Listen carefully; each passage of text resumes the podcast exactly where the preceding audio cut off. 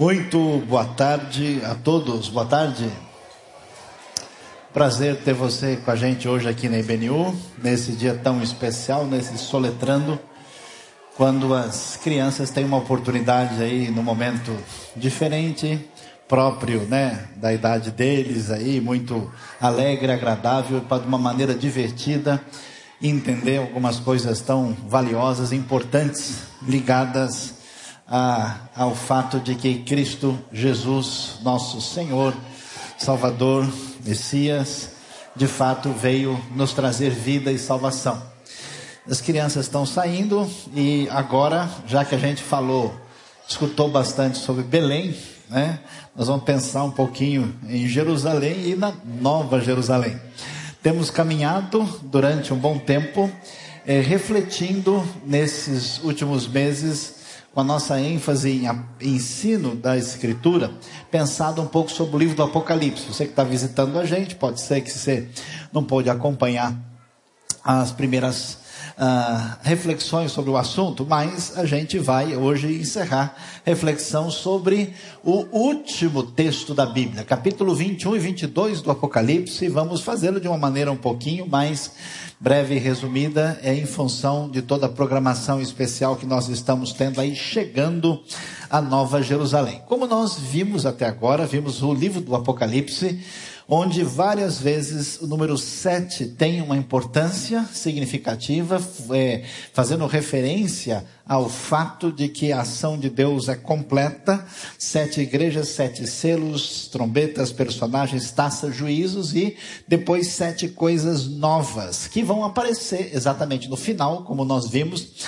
chegou o momento do julgamento de Deus que atingiu toda aquela realidade ah, que envolve um universo ante Deus. Mencionamos que o Apocalipse faz referência a uma realidade que aconteceu na época romana e ao mesmo tempo aponta para uma realidade futura de um determinado movimento mundial ante Deus de ruptura com aquilo que nós vamos encontrar na sintonia com Jesus, o Messias, o Salvador, o Senhor. O que vai aparecer no final da Bíblia, nos sete momentos assim mais destacados dos últimos dois capítulos. Vão surgir novos céus, a nova terra, a nova cidade, as novas nações, o novo rio, a nova árvore da vida e a nova luz. São os elementos que aparecem destacados. E quando nós lemos Apocalipse capítulo 21, o texto da palavra de Deus nos diz: Então vi novos céus e nova terra, pois o primeiro céu e a primeira terra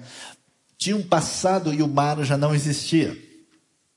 Vi a cidade santa, a nova Jerusalém, que descia dos céus da parte de Deus, preparada como uma noiva adornada para o seu marido. Ouvi uma forte voz que vinha do trono e dizia: Agora o tabernáculo de Deus está com os homens, com os quais ele viverá eles serão os seus povos, ou o seu povo, o original abre espaço para duas leituras aqui, ainda que literalmente esteja no plural. O próprio Deus estará com eles e será o seu Deus. Ele enxugará dos seus olhos toda lágrima, não haverá mais morte, nem tristeza, nem choro, nem dor, pois a antiga ordem já passou.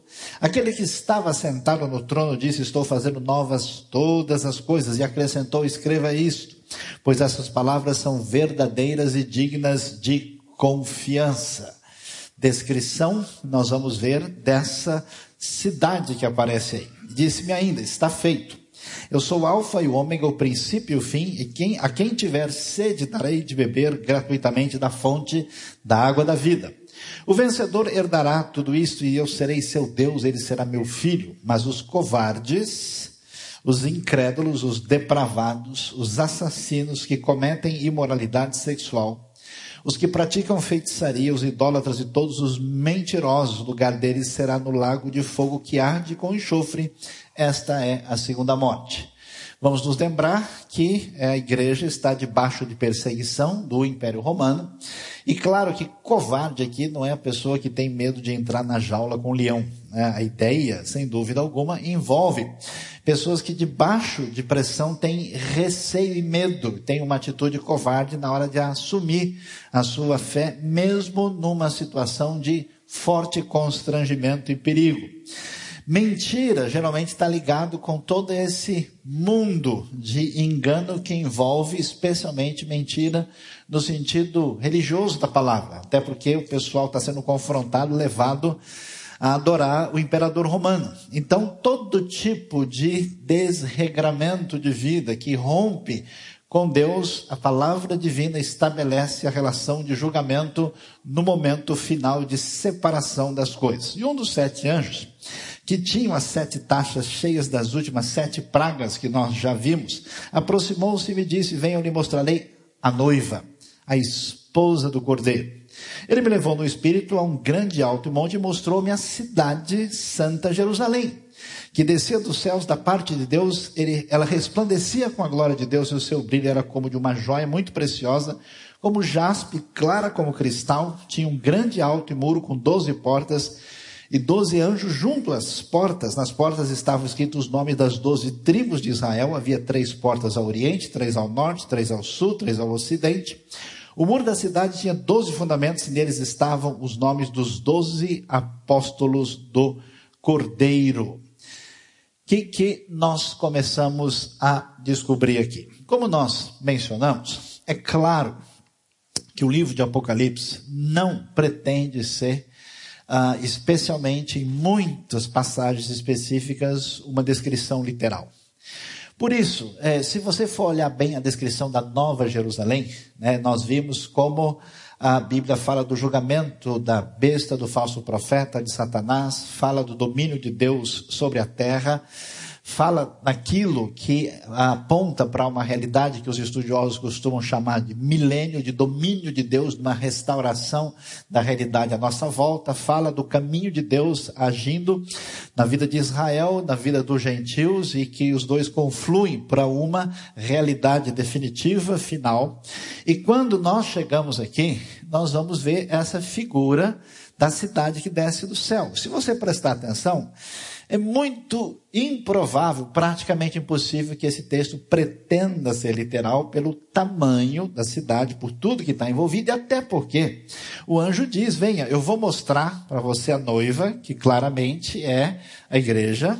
Eu vou mostrar a esposa do cordeiro, que é uma outra figura da igreja, e quando ele leva, ele vai ver o quê? A Nova Jerusalém. Então, está claro que a Nova Jerusalém vai fazer referência a, não apenas, mas inicialmente ao fato de que a igreja redimida apresentada aqui, tirando toda a sua a, figura, principalmente das descrições que nós temos no livro de Êxodo, para esse material precioso, mas bastante nas profecias ligadas também a Ezequiel, que são, estão por trás daquilo que vai aparecer quando aparece aí a descrição da Nova Jerusalém. O anjo que falava comigo tinha como medida uma vara feita de ouro para medir a cidade, semelhança do que acontece no final de Ezequiel. Mediu as suas portas e muros. A cidade era quadrangular, de comprimento e largura iguais. Preste bem atenção. Ela mediu com a vara, tinha 2.200 quilômetros de comprimento. Imagina se é possível. Às vezes algumas pessoas sem uma referência adequada, acha que vai ser uma cidade futurista, que a gente vai viajar de nave, assim, né? Claro, que fica estranho pelos muros, por tudo que está envolvido, que naturalmente é simbólico. E ele mede uh, a cidade com esse tamanho de 2.200 quilômetros de comprimento, a largura e a altura eram iguais aos comprimentos. Uh, nós vamos já mencionar isso, inclusive a partir do original. Ele mediu o muro e deu 65 metros de espessura, segundo a medida humana que o anjo estava usando. É estranho você ter uma, uma cidade que é quadrangular, na verdade, um cubo e tem um muro. E ela tem 2.200 uh, quilômetros de altura e o um muro de 65 metros de. Então vejam que necessariamente a coisa caminha numa descrição que tem a finalidade simbólica. O muro era feito de jaspe e a cidade era de ouro puro, semelhante ao vidro puro. Os fundamentos dos muros da cidade eram ornamentados com toda a sorte de pedras preciosas. Primeiro fundamento era ornamentado com jaspe, segundo safira, terceiro calcedônia, quarto esmeralda, quinto sardônio, sexto sárdio, sétimo crisólito, oitavo berilo, nono topázio, décimo crisópraso, décimo primeiro jacinto, décimo segundo ametista.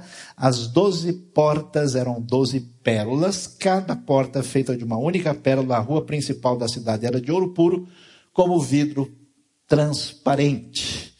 Figuras de pureza, de glória, que remetem à realidade uh, que aponta para o Antigo Testamento aquilo que tem origem em Israel e que também se relaciona com os apóstolos que a gente vai ver. Se a gente pudesse pensar ao lado da terra de Israel, numa cidade desse tamanho, você pode ter mais ou menos a ideia qual é o tamanho que ela iria ocupar. Ia tomar grande parte daquilo que hoje a gente chama de Oriente Médio na geografia e ainda ter uma altura gigantesca, o que mostra absoluta improbabilidade disso. Como é que é essa cidade de 2.200 quilômetros por 2.200 quilômetros de todos os lados? No texto original, conforme as versões clássicas traduzem, ela tem 12 mil estádios por 12 mil estádios. Ora, o que é 12? O número mais importante. É o número dos das doze tribos de Israel. É o número que envolve os doze apóstolos. Doze, como nós temos mencionado, é três vezes quatro. Quatro é o número utilizado para fazer referência ao mundo. Os quatro cantos da terra. Três no Novo Testamento aponta para a ação divina. Então, esses doze vezes mil dá uma ideia de coisa total, completa, absoluta. E o cubo significa o símbolo máximo da perfeição. Por isso, a cidade é descrita dessa maneira. E o texto vai prosseguir e vai dizer: Não vi templo algum na cidade, pois o Senhor Deus Todo-Poderoso e o Cordeiro são o seu templo.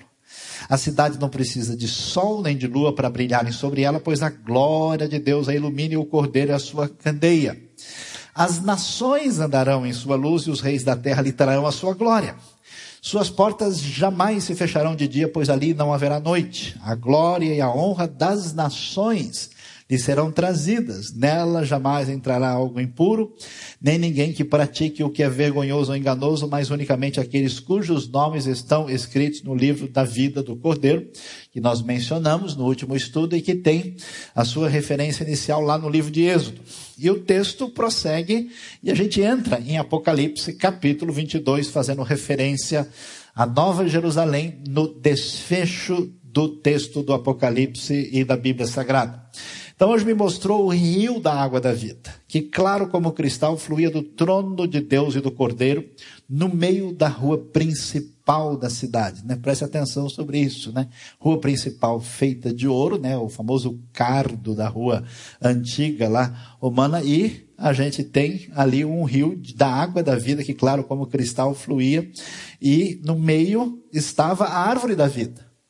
Veja que é, é, é, realmente a força do elemento simbólico aparece aqui.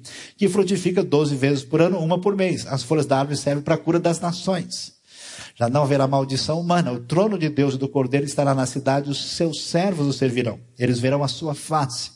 E o seu nome estará em suas testas. Ver a face é a coisa mais importante que tem. Moisés queria ver a face de Deus. Deus, a sua essência descrita a partir da sua face. O nome é muito valioso. Nome na testa significa pertencer completamente. Os antigos escravos tinham nome gravado, por isso essa ideia de nome na mão e nome da testa. Não haverá mais noite. Eles não precisarão de luz de candeia, nem da luz do sol, pois o Senhor Deus os iluminará e eles reinarão para todo sempre. O anjo me disse: essas palavras são dignas de confiança e verdadeiras. O Senhor, o Deus dos espíritos dos profetas, enviou o seu anjo para mostrar aos seus servos as coisas que em breve hão de acontecer. Eis que vem em breve. Feliz é aquele que guarda as palavras da profecia deste livro. Eu, João, sou aquele que ouviu e viu estas coisas, tendo-as ouvido e visto, cair aos pés do anjo que me mostrou tudo aquilo para adorá-lo. Mas ele me disse: Não faça isso. Sou servo como você e seus irmãos. Os profetas, e como os que guardam a palavra desse livro, adore a Deus, o único que merece adoração. Então me disse: Não cele as palavras da profecia desse livro, pois o tempo está próximo. Continue o injusto a praticar a injustiça, continue o imundo na imundície, continue o justo a praticar a justiça e continue o santo a santificar-se. Eis que vem em breve. A minha recompensa está comigo, eu retribuirei cada um de acordo com o que fez. Eu sou o Alfa e o Ômega, o primeiro, o último, o princípio e o fim. Felizes os que lavam as suas vestes e assim têm direito à árvore da vida e podem entrar na cidade pelas portas. Fora ficam os cães, provavelmente tem um sentido ou de imoralidade ou de heresia. Os que praticam feitiçaria, os que cometem imoralidades sexuais, os assassinos, idólatras e todos que amam e praticam a mentira. Eu, Jesus, enviei meu anjo para dar a vocês esse testemunho concernente às igrejas. Eu sou a raiz e o descendente de Davi, o rei prometido, e a resplandecente estrela da manhã. O Espírito e a noiva dizem: Vem. Todo aquele que ouvir, diga: Vem. Quem tiver sede, vem. Quem quiser, beba de graça da água da vida. Declaro a todos que ouvem as palavras da profecia desse livro: se alguém lhe acrescentar algo, Deus lhe acrescentará as pragas descritas nesse livro. E se alguém tirar alguma palavra deste livro de profecia, Deus tirará dele a sua parte na árvore da vida e na cidade santa, que são descritas nesse livro. Aquele que dá testemunho dessas coisas diz sim, vem breve, amém. Vem, Senhor Jesus, a graça do Senhor Jesus seja com todos. Amém. Vamos ver que elementos fundamentais aparecem aqui. A Bíblia fala nesse final daquilo que a gente pode descrever como a referência última da eternidade. Nós temos uma ideia de eternidade assim como uma coisa etérea, como uma coisa destituída de conexão com o mundo concreto, mas o texto bíblico parece sugerir a coisa numa outra direção. Até porque, na vida eterna, as pessoas vão ser ressurretas. Portanto, terão um corpo glorificado e viverão diante de Deus ou serão afastados de Deus em função da sua rejeição e da sua ruptura com Deus nesta vida. E esse quadro que apresenta essa eternidade, ele tem alguns elementos que são que a gente vai ter tempo de mencionar hoje, que vai servir para a sua reflexão, não dá para mexer com todos os detalhes, e que vão aparecer aqui. A primeira coisa que chama atenção, que a gente chama de a redenção da cidade. O que, que acontece? Quando Deus criou o homem, e o homem pecou contra Deus e rompeu e se afastou uh, do jardim do Éden, a primeira civilização no afastamento de Deus, a civilização de Caim, ela foi a primeira a criar uma cidade. A cidade surgiu como um movimento de independência em relação a Deus. Eu tenho meus problemas, não preciso de Deus, eu vou criar o meu próprio mundo, meu próprio ambiente, eu me garanto, eu sou a pessoa. Segundo a Bíblia, essa é a raiz mais perversa que existe no coração do ser humano. A gente imagina, de modo moralista, que o problema do ser humano é que ele faz algumas coisas que são contra a lei. Segundo a Bíblia, esse é o um negócio mais grave. E aí, essa cidade, que da civilização de Caim se afasta de Deus, ela surge nessa rebelião, nessa autonomia e nesse confronto com Deus. Sequência, vai surgir uma cidade, pior ainda, uh, na sequência de Caim, que vai ser a chamada Torre de Babel, que ainda é uma espécie de ruptura mais intensa contra Deus. O que, que Deus faz? Deus vai agir na história da sua redenção, e ele vai escolher agir por meio da nação de Israel, no meio do povo judeu. E ao fazer isso, ele escolhe o que ele vai chamar da sua cidade, o lugar que ele escolheu para colocar ali o seu nome. E a cidade que surgiu no meio da rebelião se torna sinal da redenção divina, através daquilo que acontece em Jerusalém, no meio do povo da aliança inicial, a palavra divina, os profetas, Deus fala, o próprio Messias vem para proclamar a verdade de Deus. E como é que o texto termina? De uma maneira muito especial. A Bíblia que começa com a maldição da cidade termina com a cidade descendo do céu. Aquilo que era o símbolo máximo da rebelião, da maldade do pecado, mostra a vitória da redenção divina, porque no final das contas, a cidade desce do céu de maneira especial.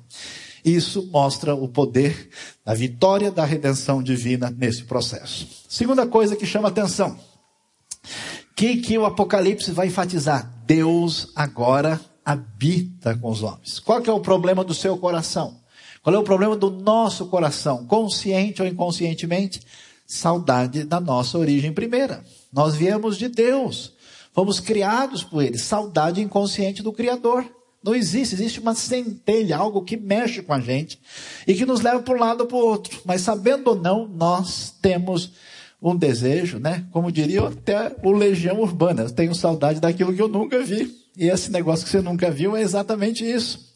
E o que, que a Bíblia diz? Diz que quando o homem rompeu com Deus, foi distanciado e perdeu essa comunhão, Deus iniciou um processo de aproximação que foi representado Várias vezes na história, Deus, na aliança com o povo de Israel, com Moisés, ele manda que se construísse o tabernáculo, lugar, símbolo da sua presença sagrada no meio do seu povo, que tinha a parte externa, o pátio, depois tinha a tenda, ah, da congregação, tenda do encontro, com o lugar santo e depois o lugar santíssimo, com a arca da aliança, e lá manifestou-se a glória de Deus. Anos depois, quando a monarquia está unida em Israel, você vai ter ah, o templo construído por Salomão, com o mesmo enfoque quando Salomão dedica, Crônicas vai dar bastante atenção a isso, a glória de Deus se manifesta. E o que, que a Bíblia diz? Que quando que nós cantamos hoje, o Senhor Jesus se manifestou, o Verbo se fez carne e habitou entre nós. E vimos a sua glória, glória como a do unigênito do Pai. Quando diz que o Verbo habitou, ele tabernaculou, significa que essa presença de Deus, que estava possível, mas latente, não definitiva entre nós, agora está disponível por causa da vinda de Cristo Jesus Emanuel, Deus conosco. Mateus 1:23, inclusive, vai dizer isso. E finalmente, como é que termina Nova Jerusalém? A igreja redimida. É o plano perfeito de Deus.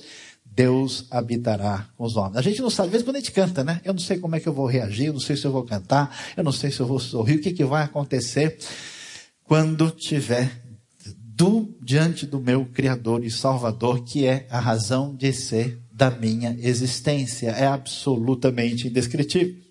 O que, que tem de especial, de tão bonito, você reparou? Você leu Gênesis, leu Apocalipse, nós temos o que? A reurbanização do Jardim do Éden. O Éden passou pela FAO. Eu, eu vi aí um trabalho de arquitetura especial. O anjo me mostrou o quê? O rio da água da vida, que claro como cristal fluía do trono de Deus do Cordeiro. No meio da rua principal da cidade, de cada lado do rio, estava a árvore da vida. Quando é que a gente viu a árvore da vida a última vez? Lá no começo. Isso quer dizer que tudo que havia de extraordinário antes do pecado, com o projeto de redenção de Deus de volta ao passado, ou seja, de volta para o futuro, para chegar de novo ao passado, essa árvore que frutifica 12 vezes por ano, uma por mês, as folhas da árvore servem para a cura das nações. É a redenção, o retorno ao estado primeiro, aquilo que vai ser percebido na realidade da Nova Jerusalém. Como é que é a cidade? Como é que nós vimos? Ela é quadrangular, comprimento, larguras iguais. Ela mediu a cidade com a vara, né? E ela tinha 2.200 quilômetros de comprimento, largura altura eram iguais em comprimento. Então você vê, tem comprimento, largura e depois altura. O que, que os antigos imaginavam? Imaginavam que o céu estava muito mais perto da terra do que a gente imagina. Os antigos gostavam de construir templos e lá no alto botar comida para as divindades, acreditando que o céu estava perto, elas davam uma descida lá, é só pegar né, um elevador, descer dois andares e ir lá e receber o sacrifício. A cosmovisão antiga sugeria que depois de cerca de dois quilômetros começava a realidade posterior. O que, que a Nova Jerusalém vai mostrar para a gente? Ela vai dizer o seguinte: ao contrário do que a gente gosta de enfatizar, em vez de todo mundo ir para lá, ela é que desce. Por quê? Céus e terra se unem, acaba a separação entre a realidade de Deus e a realidade humana. A própria ideia de morte na Bíblia envolve a ideia de separação. Agora, aquela realidade distinta, separada, que não pode estar com a gente, terminou porque ela desce do céu, ao mesmo tempo que ela representa o povo de Deus, ela aponta para essa realidade que vem de Deus e acaba com essa distinção e separação que nós vimos aí. O que é interessante ver na história bíblica e no Apocalipse? Várias vezes nós vimos a citação das nações. Lembra que Satanás fazia? Enganava as nações. E o que que acontece? O Império Romano, né, você viu até alguns discutem quando fala que o mar já não existe, porque talvez o mar seja um símbolo das nações afastadas de Deus no meio da bacia do Mediterrâneo, na sua condição de subserviência ao Império Romano e tudo aquilo que ele representava ante Deus. O que, que a gente vai descobrir? Que Deus, no seu plano de redenção, um dia chama um homem chamado Abraão, inicia projeto de redenção que vai passar pela história de Israel e diz para ele que por meio de você todas as nações da terra serão abençoadas. Essa mensagem divina fica na nação de Israel no momento certo. Ela vai chegar por meio de Cristo e ser espalhado por toda parte. Deus vai atuando com o povo da primeira aliança de uma maneira até o momento da redenção e enquanto o poder de Deus se espalha e as nações chegarão lá. E é tão impressionante ver que a gente não para para pensar nisso. Está falando da Nova Jerusalém. E você tem a referência das nações. Andarão em sua luz e os reis da terra lhe trarão a sua glória. Suas portas jamais se fecharão de dia, pois ali não haverá noite, a glória e a honra das nações lhe serão trazidas. Todos os povos, todas as nações, todos os poderosos vão dizer que Jesus é Senhor e Rei para a glória de Deus Pai. As nações serão alcançadas, gente de toda parte conhecendo a Jesus. E o que, que o texto diz? O texto é muito claro. Apocalipse deixa a coisa muito nítida. Ele diz: pessoal, não tem conversa. Você que está perseguido pelo Império Romano, ou existe a proposta do Império Romano, ou existe a proposta desse novo rei que nasceu e que surgiu ali na pequena região da Judéia. E o texto vai dizendo o tempo todo e dizendo: olha, vai chegar a hora em que Deus diz: o imundo continue na sua imundícia. Aliás, o mundo está ficando assim, você está reparando. A coisa está perdendo a referência tal que a gente não sabe onde vai parar. Não tem parâmetro mais, não tem referência nenhuma. Então, se você fecha o seu coração para Deus, você vai entrando numa situação pior. Depois não dá nem como abrir mais. E se você ouve a voz de Deus e presta atenção e se volta, você vai ouvir o convite. O Espírito e a noiva dizem: Vem. Ou seja, o Espírito que está agindo na própria comunidade e a igreja estão com saudades, com esperança, porque quando o rei vier, ah, sim, tudo estará no seu devido lugar. E todo aquele que ouvir, diga: Vem.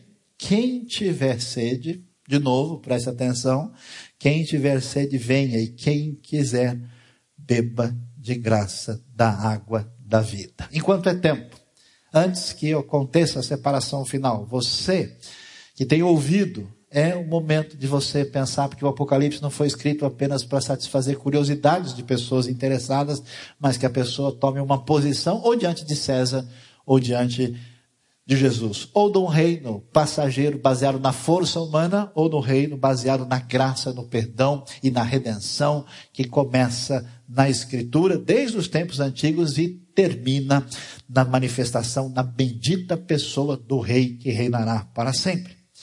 E Aquilo que a gente sempre precisa é quando a gente conversa com uma pessoa. Você já fez um contrato, você já fez um negócio, e no final a pessoa sai com uma palavra meio atravessada assim que você não sabe se é ou deixa de ser.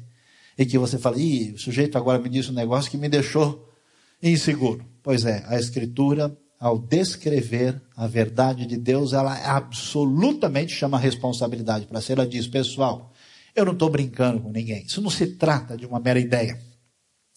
Eu já vi livros religiosos assim interessantes, mas eles são altamente nebulosos, movediços, escorregadios sem definição. São uma espécie de névoa colorida, o que não mexe de fato com a vida de ninguém. Mas na escritura sagrada é bem diferente. O anjo me disse: estas palavras são dignas de confiança e verdadeira. Você pode questionar, mas você tem você contra aquilo que o testemunho de Deus tem guardado durante milênios. Estas palavras são dignas de confiança e verdadeira. O Senhor, o Deus dos espíritos dos profetas, que através da história, desde o Israel antigo, até chegar a bendita revelação última do Apocalipse, Deus tem falado, ele enviou o seu anjo para mostrar aos seus servos as coisas que em breve hão de acontecer. Ah, mas não vão acontecer em breve? Pois é. Pode parecer demorado, porque João falou isso há cerca de dois mil anos atrás, mas durante, olhando para a história humana e olhando para a realidade que os últimos dias começou com a chegada de Jesus perante o plano redentivo de Deus, e isso de fato é breve, e também é um tempo que nós não teremos jamais controle sobre ele, o que aumenta a nossa responsabilidade de viver uma vida consoante ao fato de que o Rei Jesus encarnou, de que ele foi proclamado e cantado aqui, e ele é o Senhor que veio, mas o Senhor que voltará outra vez para reinar para todo sempre. Deus abençoe a nossa vida, nos ajude a sintonizar o nosso coração com a palavra de Deus e com a mensagem do Apocalipse, terminando a nossa série de estudo de alguns meses para que a nossa vida seja edificada e encaminhada na direção que agrade o nosso Deus. Deus abençoe o nosso coração. Amém.